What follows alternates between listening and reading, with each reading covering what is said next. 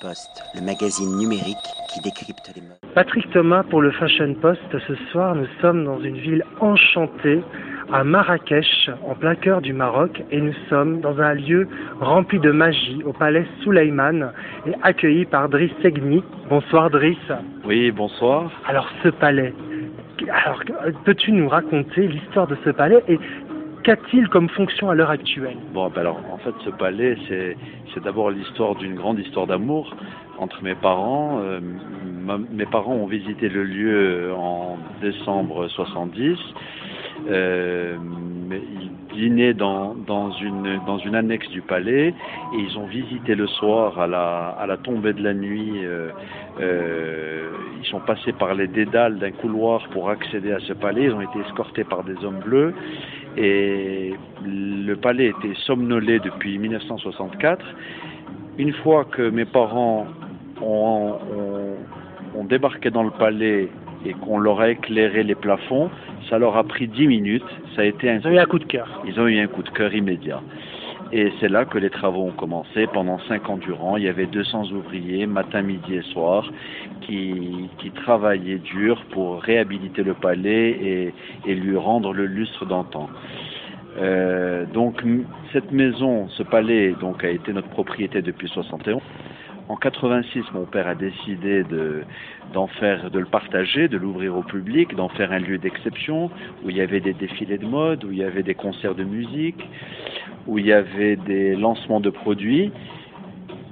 J'ai repris le lieu en 2003 et j'ai décidé d'ouvrir une table marocaine euh, ouverte tous les soirs et non pas un lieu uniquement qui serait visité pour des occasions euh, euh, bien précises. C'est pas un lieu événementiel, c'est également un restaurant. Oui, c'est également un restaurant. En fait, c'est un lieu qui se prête à tout. Parce que c'est un lieu où, où on peut, on a organisé avec Fabrizio Ruspoli de la Maison Arabe, aussi bien, euh, et Jean-Pierre Brossman, qui était le directeur du Châtelet, on a fait venir des grandes sopranos, on a fait comme Katia Ricciarelli, comme Susan Graham, comme euh, Sumijo, comme Dame Felicity Lott, euh, et d'autres qui me pardonneront si j'oublie de les nommer. Et à côté de ça, on a organisé aussi, on organise aujourd'hui encore des, des concerts euh, de flamenco avec mélangés avec de la musique euh, gnawa, donc on fait des musiques fusion, ou encore des musiques, euh, des concerts de musique de, de, souf- de soufis iraniens ou des, des, orchestres de jazz. En fait, on n'est pas du tout euh, fermé à, à un type de musique particulier. Et à côté de ça, on a organisé aussi des manifestations pour, euh, euh, pour Dior, euh, pour, euh, pour Saint-Laurent, la rétrospective de Saint-Laurent au Maroc. Et rappelons que Marrakech est une ville très très importante pour l'histoire, dans l'histoire de Yves Saint Laurent. Oui, d'abord c'est une ville, il ne faut pas oublier que c'est une ville qui a toujours attiré les artistes, aussi des artistes comme les Rolling Stones, ou encore des créateurs comme Pierre Balmain déjà dans les années 60, et Pierre Berger et Yves Saint Laurent se sont tombés amoureux de, cette ville, et, je crois que Yves Saint Laurent a, a Contribuer a, à... à la notoriété de, de cette ville et à la magie de cette ville parce qu'il a jamais manqué de- de- d'en parler en disant a, ça a été une source d'inspiration majeure dans son travail, aussi bien par rapport à la lumière, aussi bien par rapport aux couleurs. Et je crois que les deux plus grandes inspirations de Saint-Laurent, ça, ça a été Matisse et Marrakech. Alors, pour revenir au Palais Soleiman, moi, ce qui m'a fort marqué, évidemment, la cuisine qui est excellente, Merci Thomas.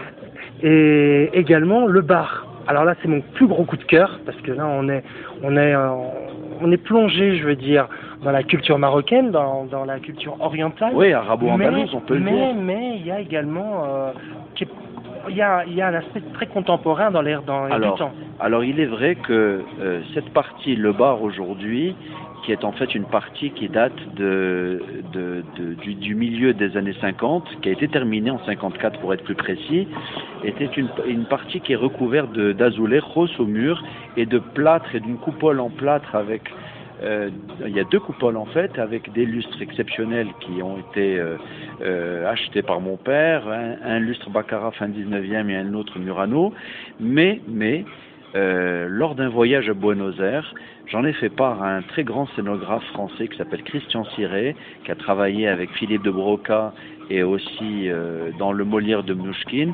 Et il nous a fait un décor euh, décadent chic qui rappelle un petit peu le Buenos Aires des années 40 et des années 50. Et il y a un mélange aussi bien empire qu'aussi bien anglais, qu'aussi bien moderne. Et, et, et, tout ça donne le tourbillon et c'est vrai que les gens sont très heureux quand ils sont ici. Un lieu marocain et universel à la fois. Exactement, un lieu même qui fait penser à, à Eyes Wide Shut, on peut le dire, parce que on est, les gens en arrivant ici ne savent pas exactement où est-ce qu'ils sont, ni s'ils sont à Marrakech, ni s'ils sont dans un studio de cinéma, euh, s'ils sont dans un, endroit contemporain ou s'ils sont dans une mise en scène. Donc c'est tout à la fois, euh, et je crois que euh, Christian a su donner une âme supplémentaire au lieu.